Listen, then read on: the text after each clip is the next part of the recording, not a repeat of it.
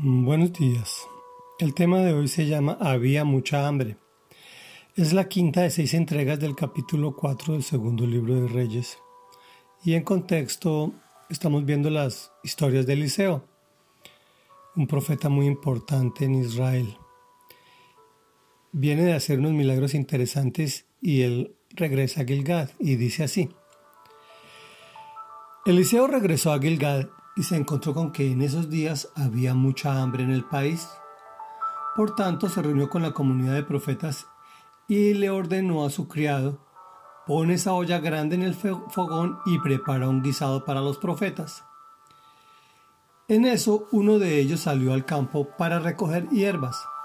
Allí encontró una planta silvestre y arrancó varias frutas hasta llenar su manto. Al regresar, las cortó en pedazos y las echó en el guisado sin saber qué eran. Sirvieron el guisado, pero cuando los hombres empezaron a comerlo, gritaron Hombre de Dios, esto es veneno. Así que no pudieron comer. Entonces Eliseo ordenó Tráiganme harina. Y luego de echar la harina en la olla dijo Sírvanle a la gente para que coma. Y ya no hubo nada en la olla que les hiciera daño. Reflexión. El hambre en una región fértil, donde, como decía la Biblia, brotaba la leche y la miel, solo significa pecado, desobediencia y alejarse de Dios. Eliseo regresó a Gilgad y se encontró con que en esos días había mucha hambre en el país.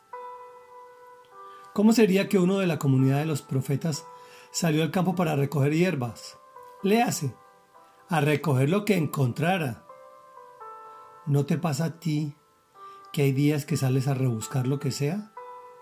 Ojo, hay que orar antes de salir y obviamente ajustar lo que haya que ajustar, porque es muy probable que lo que encuentres sea veneno. Y sin Eliseo, que le eche el antídoto grave, puedes contaminarte tú y contaminar toda tu casa. Conclusión. En las decisiones difíciles pon primero las enseñanzas de Jesús.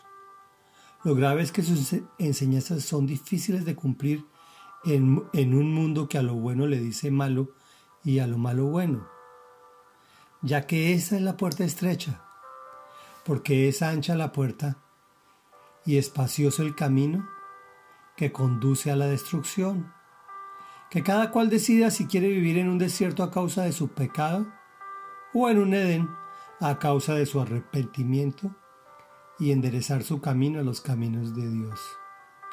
Oremos.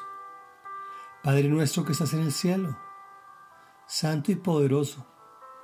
Señor amado, tú nos enviaste a una región fértil, donde antes brotaba la leche y la miel.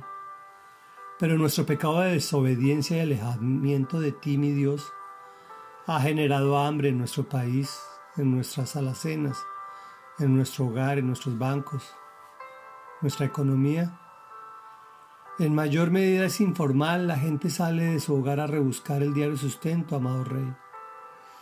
Y ni se acuerdan de orar antes de salir. Obviamente, mucho menos de ajustar sus vidas a tu instrucción. Perdona, Señor, nuestro pecado y nuestra maldad. Te lo pedimos en el nombre de Jesús. No queremos llevar veneno a nuestros hogares, ni que ninguno de nuestros compatriotas lo hagan, mucho menos nuestros amigos y seres queridos. Enséñanos a tomar la decisión de entrar por la puerta estrecha, porque es ancha la puerta y espacioso el camino que conduce a la destrucción. Y realmente no queremos transitar por allí ni que nadie que conozcamos lo haga. Te lo pedimos en el nombre de Cristo Jesús para la honra del Padre. Amén y amén.